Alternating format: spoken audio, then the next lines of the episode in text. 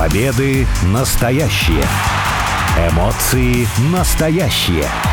Травмы настоящие. А все остальное по сценарию.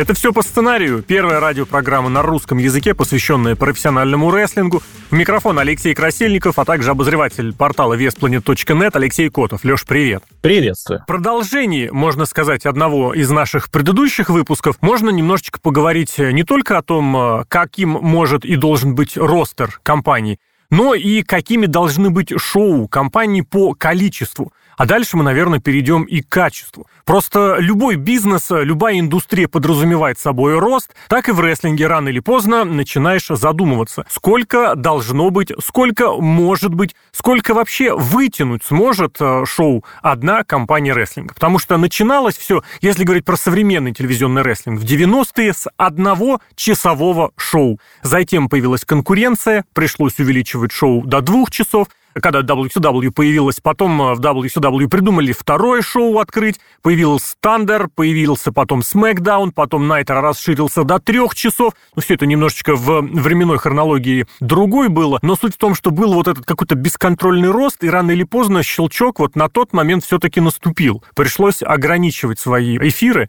вот в WWE сегодня и в All Elite Wrestling сегодня такое ощущение, что такого нет. Мы говорим про разрастание часов WWE, которые 3 часа с Raw, 2 часа SmackDown, 2 часа, кстати, уже NXT, угу. и практически бесконтрольные премиум-шоу. Там они могут хоть 4, хоть 5, хоть 8 часов проводить. Стараются в последнее время, кстати, ограничиваться. Но это другой вопрос. В All Elite есть свое шоу на 2 часа, есть свое шоу на 1 час. Про веб-шоу мы не говорим.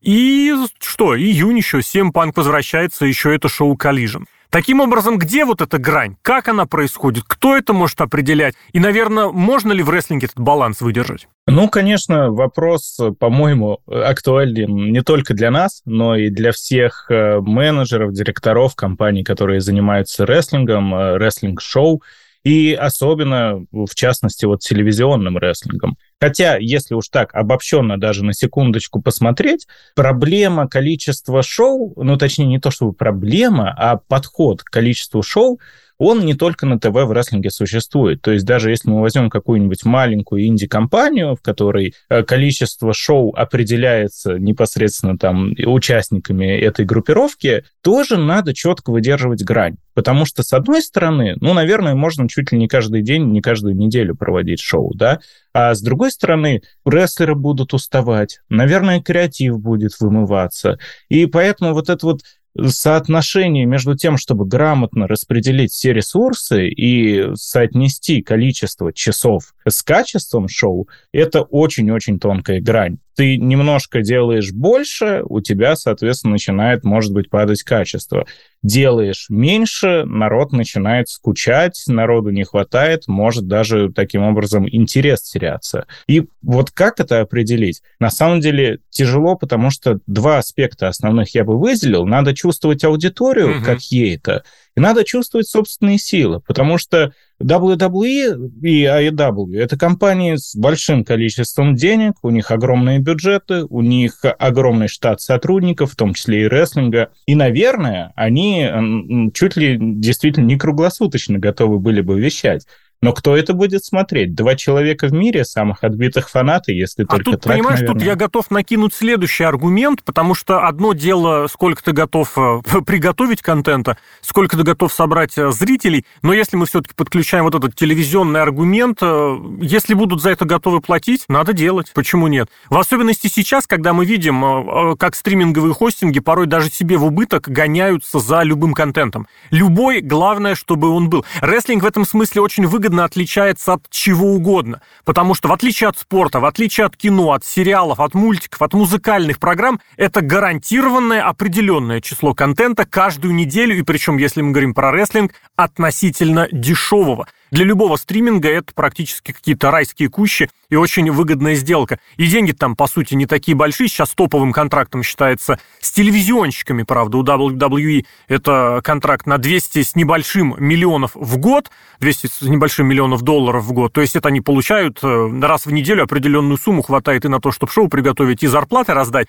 Со стримингами получают еще больше, там какие-то космические цифры фигурируют на 5 лет э, миллиард. Такие слухи, например, тоже есть. Точные цифры, ну, их нужно следить за, из финансовых отчетов. Поэтому, если тебе дают деньги на то, чтобы ты сделал контент, его надо делать. И инди-рестлингу в этом проще, потому что в инди, в небольшом, в независимом рестлинге ты всегда можешь поставить матч. В телевизионном тебе нужно давать сюжет, тебе нужно давать диалоги, драму и как минимум так вот креативить. Ну и, конечно же, телевизионные шоу — это куда более сложная наука. Там не просто так покупают телеканалы различные, э, ну, не только рестлинг-шоу, вообще любые шоу, любой контент, Потому что ТВ — это в первую очередь еще и реклама. Именно так там зарабатываются деньги, да, и шоу должно быть сбалансировано таким образом, чтобы не терять зрителя, чтобы в какой-то определенный самый-самый денежный, назовем его так, слот впихнуть рекламу пожирнее, какой-то менее, ну, проседающий, может быть, слой, надо впихнуть какую-нибудь рекламку попроще. И, то есть, да, это действительно очень сложная наука,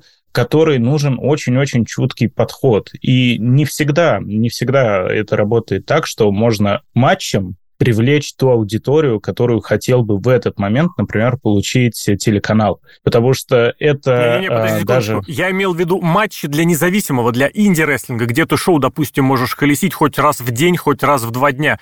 Для телевизионного это совершенно, конечно, другое. Я потому и говорю, что там нужен, ну, да, нужен да, да. контент. Я просто именно если проецировать немножко на ТВ, очень часто даже в новостях всплывает то, что там боссы такого-то телеканала mm-hmm. пришли к владельцу условного WWE или Аидаба и сказали, а вот, э, знаете, у вас что-то мейн-эвенты такие огромные, по полчаса там идут главные матчи на шоу. И как-то, ну, не, не очень удобно. Давайте мы лучше вместо них сделаем смешной какой-нибудь вот спотик такой развлекательный и матчик покороче, чтобы между ними что-нибудь еще можно было воткнуть. И, как правило, рестлинг-компания, если она не хочет терять эти контракты, если она не хочет терять эти потенциальные деньги, но она на это тоже вынуждена идти, и поэтому, может быть, в том том числе и получаются э, шоу в разных количествах и разные по наполненности. Здесь что-то в одну сторону уклон, здесь в другую сторону уклон. Но опять же, повторюсь, в качестве резюме,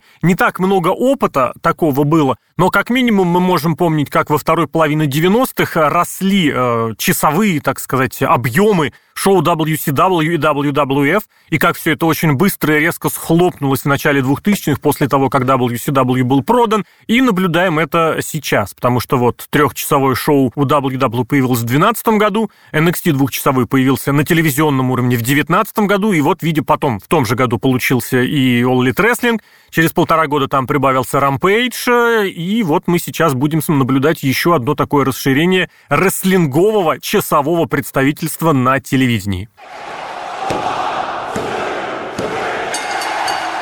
Почему я изначально сказал, что эта тема может быть в продолжении одной из наших предыдущих? Потому что сразу возникает вопрос, э, какие участники будут на тех шоу, которые появляются, которые остаются, которые возникают. Потому что есть два подхода. Один это всех по-прежнему гонять и туда, и сюда, и обратно – и есть вот этот подход драфта, драфтовый подход, когда ростер делится, когда определенные рестлеры едут на одно шоу, другие на другое. Есть плюсы у одного, есть плюсы у другого. В принципе, вот с точки зрения драфта мы это уже разбирали. С точки зрения того, может ли, должна бы быть связь между этими шоу, я предлагаю высказаться как раз сейчас. То есть, грубо говоря, если я смотрю понедельники, вот как, например, у Ро сейчас, Должен ли я смотреть «Пятницы», где «Смакдаун», чтобы оставаться в курсе событий? Или нет? Извините, я смотрю на одном телеканале, в одно шоу, и оставьте меня, пожалуйста, в покое. Вот это как раз именно, наверное, то, ради чего сегодня и затевался у нас весь разговор, потому что для меня это очень-очень-очень такая актуальная проблема в мире рестлинга. Хочется следить, будучи обозревателем рестлинг-портала, за несколькими федерациями. У каждой федерации по 2-3 шоу. И все это идет на разных телеканалах. То есть там что-то на TBS, что-то на TNT, что-то на Фоксе. В наших реалиях, когда мы живем, разумеется, в другой стране, у нас нет телевизора, это все приходится просто вылавливать в интернете, но все равно это как-то немножко сложно, потому что эта связь, она где-то сильнее, где-то меньше, но по итогу у меня все равно стойкое ощущение того, что следить-то надо за всем, чтобы быть полностью в курсе, чтобы иметь ну, четкое вот смотри, ты понимание. сейчас сделал очень правильную да, даже... следить тебе как обозревателю. Ты по умолчанию заинтересован. Но мы сейчас говорим о широком зрителе, о том, собственно, за кем и гоняются все телевизионщики. Им не всегда нужна нишевая аудитория. Она останется с шоу в любом случае, хоть ты что угодно показывай. Хотя и ее можно растерять, мы прекрасно это видели и в 90-х, и в середине 2000-х. Э, Даже казуальный зритель, тот, который не следит за различными промоушенами, то есть больше половины людей, которые смотрят рестлинг, это, ну, как, как модно вот сейчас это говорить, подпивасный зритель, да, который вечерком пришел с работы, uh-huh. он включил телевизор, там идет рестлинг, он его смотрит. Скорее всего, такой зритель не будет следить за тем, что происходит в AEW, в WWE, в Японии, в Мексике, еще где-нибудь в Европе. Нет, он, скорее всего, вот у него есть телеканал, на котором WWE идет, он его и смотрит. Тут можно его понять, потому что, да, он получает целостную картину. Ну, то есть он видит, где что, что да как. Но даже в этом случае, как мы говорим сейчас в WWE, четкая разбивка идет э, на Ро и SmackDown, при этом нередко происходят те же самые драфты. То uh-huh. есть одни рестлеры пересходят. И какая-то общая история самой компании, она все равно тянется. Если человек смотрит, например, одно только Ро, в очередной раз перемешиваются ростеры, и вот у него появляется очень-очень много новых для него лиц, с соседнего бренда. Так это же прекрасно. Это, с одной стороны, прекрасно, потому что, да, так или иначе, бренды связаны между собой. Это все еще одна компания, это все еще одно юрлицо, это все еще, по большому счету, одни и те же люди, которые работают э, над этими шоу. Но вот со стороны зрителя ты сидишь, смотришь, все идет своим чередом. И вот у тебя новые люди, тебе как будто бы не хватает фрагментов пазла, да, Почему? тебе говорят Ну, постоянно. смотри, я тебе наоборот предложу. Вот ты смотришь сериал, и тебе предлагают новых персонажей. Ты видишь, а что они уже готовы, и ты тебе заранее говорят, что они сло, ну ты в этом уверен, тебе пришел персонаж другого бренда. Ты понимаешь, что его сейчас будут раскручивать, это не с потолка, что-то взято, это уже что-то готовое, и теоретически ты можешь подучить. Либо тебе в твой сериал просто добавляют персонажа, ну, условно говоря, из соседнего сериала, которого ты уже видел, которого ты уже знаешь. Фактор нового недооценивать здесь не стоит. Это если ты видел тот сериал. Да, Нет, если мы вообще возьмем... не обязательно. Я не видел тот Ну, сериал, или я его не знаю. ты Мне добавили захочешь нового посмотреть. персонажа. Ну, если проведем параллель, например, телеканал Седап есть такой замечательный, Ага. который просто в безумных количествах делает э, сериалы дешевые-придешевые по героям DC Comics. И там, да, тоже очень часто все это пересекается. Например, человек смотрит сериал «Флэш», бац, к нему забегает зеленая стрела, и потом это все перемешивается. Но Тут, как ты правильно сказал, с одной стороны, тебе действительно дали нового героя, у которого, если ты хочешь, ты можешь посмотреть соседнее его шоу собственное. Узнаешь о нем побольше, узнаешь, как он сюда попал, Мгм. все такое. Вот и в рестлинге это работает схожим образом. Тебе показывают нового рестлера, и как бы да, он новый, это что-то свежее, но при этом у него огромная предыстория, а вот будешь ли ты ее пытаться изучить? Потому что он с другого бренда уже ушел. Рестлинг это не совсем сериалы. То есть э, в рестлинге найти даже условно там за прошлый месяц еженедельники не так-то просто. Их выкладывают куда-нибудь на те же самые торренты запрещенные, если что. Нет, Вот. нет, Но нет. Для непосредственно того телевизионного зрителя, про которого мы говорим, у него все вот в этом стриминговом сервисе, на который сейчас стараются все подписаться, и я имею в виду как раз рестлинговые компании, там все складируется. В этом смысле этот вопрос может не возникнуть. Другое дело, другое дело, все-таки здесь мы снова приходим к тому, зачем тебе подавать нового персонажа со старой историей. Если ты не можешь раскрыть нового персонажа по-новому, это твоя проблема как креативщика. Это мой, кстати, главный вопрос к сегодняшним э, многим креативщикам, которые не создают новых историй. Они говорят, вот у вас есть старое, вот у вас есть то, что было пять лет назад, давайте мы еще раз это посмотрим, мы еще раз это вспомним. Я не хочу пережевывать это пятилетней давности. Вот в этом большая проблема. проблема. Раз уж мы перешли к проблемам, это же действительно один из главных вызовов, который может быть обеспечить всех персонажей, всех сотрудников э, сценариями. Потому что, ну вот одной из главных проблем уже в 90-е, если туда перенести, было немножечко другое. Там сотрудники пришли и сказали, извините, конечно, вы нас будете теперь привлекать к еще одному шоу, а зарплата у нас остается прежняя. То есть фактически людям накинули рабочего времени, но при этом зарплаты оставили прежними. Частично, частично от этого может помочь спасти спастись драфт. Но мы прекрасно понимаем, что если на том же драфте мы разделили бренды, значит, нам нужно либо усиленно гонять вот этих самых рестлеров, раскручивая их, создавая им тот самый бэкграунд, либо никуда не деться от того, что рано или поздно ты будешь возвращаться к ну, переходам, к привлечению одного рестлера на все разные шоу. В этом плане, ну, я не знаю, это ж нужно, получается, вообще весь штат увеличивать в два-три раза, потому что это и сценаристы, и продюсеры, и вспомогательный персонал, которые будут обеспечивать новое шоу всем от и до.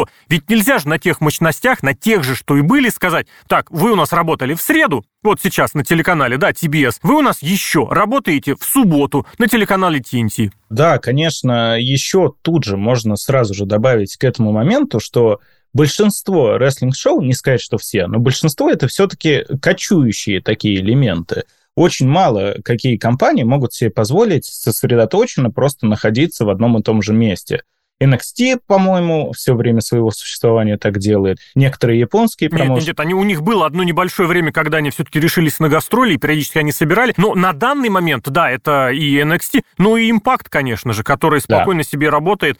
Ну, хотя нет, он, конечно, разъезжает, но просто там разъезды раз в месяц, раз в полтора, поэтому, наверное, все-таки можно сказать в одном месте. У них нет, кроме телевизионных записей и других Ну да, шоу. то есть, конечно, мы тут отделяем ТВ-записи от хаус-шоу, в любом случае и там, и там приходится всей вот этой вот гигантской махине. То есть, как абсолютно верно было сказано, не только рестлеры, далеко не только рестлеры, вся аппаратура, весь обслуживающий персонал, все вот эти вот люди, креативщики, менеджеры, просто огромный, огромный табун вот этот вот цыганский условно mm-hmm. людей кочует из города в город, таскает это все за собой. Это не очень просто. Я, когда общался с, ну, с такими тоже уже более-менее рестлерами, рестлерами, которые выступают в крупных федерациях и ездят со шоу на шоу, и говорят, что вот эта вот жизнь в дороге, она по-настоящему убивает. Она безумно изнурительна. И жизнь рестлера превращается в то, что ты выступил, скорее всего, еще какой-нибудь корпоратив потом отгулял, потом сходил в зал, опять куда-то поехал, и вот этот вот замкнутый круг, он и так тебя истощает. А если, как ты верно сказал, тебе надо выступить не один, не два раза в неделю, а условно пять раз в неделю, что вообще там будет оставаться от людей? Не только от рестлеров, но и от тех, кто находится за кулисами, потому что работа тех же операторов, звуковиков, ну, она не самая простая, и это тоже, да, нужно понимать. Конечно, в этом моменте расходятся всегда качество и количество. Мы с этого, в общем-то, и начинали. Mm-hmm. Но и ростер — это тоже основной момент, потому что, с одной стороны, как в случае с Elite Wrestling, почему, как мне кажется, сейчас Тони Хан запускает еще одно шоу, потому что ростер AEW за счет того, что в свое время Тони Хан действовал по стратегии «я скуплю всех, кого еще не скупили WWE, чтобы они им не достались», это привело к тому, что у него действительно очень много хороших и даже очень хороших рестлеров сидят без дела. Он их просто не знает, куда воткнуть. И в этом случае, наверное, да, есть смысл запустить еще одно шоу, потому что тут либо другой вариант, ну, прекратить тратить деньги на контракты этих э, рестлеров, ну, да и отпустить их. А этого, очевидно, хан делать не хочет. Ну, кстати, вот обрати внимание, так или иначе мы все равно приходим к не совсем э, и не только рестлинговой проблеме мы приходим к тому, что для того, чтобы обеспечить новый контент на новом шоу, нужно больше идей, нужно больше вот этого самого креатива. Потому что в конечном счете мы к тому придем, что рестлинг это вещь простая. Там сюжеты не всегда вот такие перезамороченные. Да и в принципе идей-то, сколько там по известной поговорке, сколько вообще в мировой культуре сюжетов. Там по разным оценкам от 3 до 27 все их так или иначе мы уже видели. Вот подать по-разному – это уже большая заслуга. А когда просто так одно и то же, ну это, мягко говоря, приедается. А сильно говоря, у человека теряется интерес, человек просто перестает смотреть. Мы это, опять же, прекрасно видели и в 90-х, и в 2000-е, и относительно недавно – именно отток идей в конечном счете свое решающее слово скажет. С другой стороны, получается, есть некий по умолчанию, что ли, баланс, да, что выше своей головы рестлинг все равно не прыгнет. Дай ему сколько угодно времени, если у него все хорошо, рано или поздно оно станет плохо, и это время придется забирать. И вот этот, я не знаю как, круговорот всего в природе, он сам собой и исправится. В этом плане особо можно и не жаловаться. Время все расставит по местам. Да, конечно же. И очень показательно, что очень много талантливых, по-настоящему талантливых рестлеров, когда они очень долго находятся на одном бренде вместе с другими такими же талантливыми рестлерами, это все равно приводит к потере интереса. Как э, один из ярчайших примеров WWE, вот э, главные, наверное, команды последних лет это Новый день и УСА. Угу. Отличные команды, ну, правда, хорошие рестлеры, талантливые исполнители. Но когда ты уже трехтысячный раз смотришь матч между ними, ты такой, да господи, ну давайте Сколько уже что-нибудь, да, да. да, их раскидаем куда-нибудь, что-нибудь еще сделаем. Ну и это во всем так, правда, работает. Ну, потому ты знаешь, что... я вот здесь как раз другой пример приведу, потому что был такой 2000 год, речь о том, что братья Харди, братья Дадли, Эдж и Кристиан вот в этом в трехстороннем командном противостоянии провели почти год, даже год с лишним. И вот у них были разные матчи в разных составах, появлялись какие-то другие дополнительные участники, и если даже вот уже так ретроспективно пересматривать ту эпоху, тебе не приедается. Да, на тот момент вот такой рестлинг командный был в новинку. Тогда не думали и не понимали, что можно вот так. Тогда начинался вот этот реквизитный рестлинг с лестницами, со столами, со стульями. Это все было революционно, хотя бы даже по названию. Но это было всегда ново. Почему? Потому что удалось найти эту самую идею. И ты смотришь те же самые шесть рестлеров, ну, три команды, Дадли, Харди, Эдж и Кристиан, и все по-новому, все нормально, все интересно, все смотрится. А вот этот пример с Уса и Новым Днем очень хорош тем, что они действительно, они друг с другом были настолько долго, что все перепробовали, и такое ощущение, что оно кончилось прям моментально. Таких примеров действительно очень много. И Мисс с Кофи Кингстоном, и Долф Зиглер. И все это дело вот такое ощущение, что вот были прям целые годы, когда вот из этого замкнутого круга куда-то и не выбраться. Да, конечно же, было. И при всем уважении, конечно же, к новому дню, харизме, мастерстве, способности развлекать толпу, ну, им соревноваться с теми же Харди или Дадли ну, ну, как-то вот я ну, бы я бы так. не сказал, Каждому конечно, своя своя эпоха, естественно, да. каждой эпохе своя команда. Новый день свое тоже отхватил э, популярности в смысле и продаж, и зарплат хорошие, и для своей ниши они работали, мне кажется, до сих пор работают достаточно неплохо, хотя мне лично вообще не нравится. Но вот на твой взгляд, давай уже субъективно завершать, сколько шоу-рестлинга в одной компании может быть, должно быть, вот на твой взгляд? На мой сугубо субъективный взгляд, конечно, самое удобное это одно даже, может быть, трех пусть часовое шоу в неделю. Потому что ты можешь выкроить с плотным графиком. Но у большинства людей все-таки плотный график. Вот эти вот три часа в неделю в удобное для тебя время, mm-hmm. чтобы с комфортом, там, вечером пятницу, наверное, самое такое популярное а, время у работяг. уже начинаются, смотри, запросы по времени. Ну, понятно. Прийти, рассесться на диване, все с тем же пивом, с бутылочкой, посмотреть в кайф рестлинг, потом на выходных, например, его обсудить в подкастах или на радио. Очень классно, очень удобно. Потому что когда уже два шоу у тебя, даже если они не связаны прямо очень-очень тесно, все равно они как-то между собой связаны по итогу-то mm-hmm. получаются. И если ты хочешь быть в курсе каких-то событий, э, если ты хочешь следить за всей историей рестлера, который, разумеется, будет время от времени прыгать между этими двумя брендами, тебе надо следить за всем. Вот два еще как-то можно впихнуть э, в рабочий график обычного человека. Но когда у тебя уже три-четыре шоу, ну, да. да пусть даже они идут по полчаса, по 40 минут, неважно, все равно это тебе надо четыре раза в неделю, скорее всего, или за раз. Найти вот это вот время, чтобы все это сесть посмотреть. За раз, опять же, скорее всего, запутаешься, устанешь. Ну да. Ну, Ты знаешь, я бы две вещи здесь добавил. Во-первых, э, алкоголь должен потребляться только в ограниченных количествах, ни в коем случае ничего не поощряем. Можно шоу смотреть и без этого. А во-вторых, вот на мой взгляд, все-таки, знаешь, два захода, два разных шоу по два часа,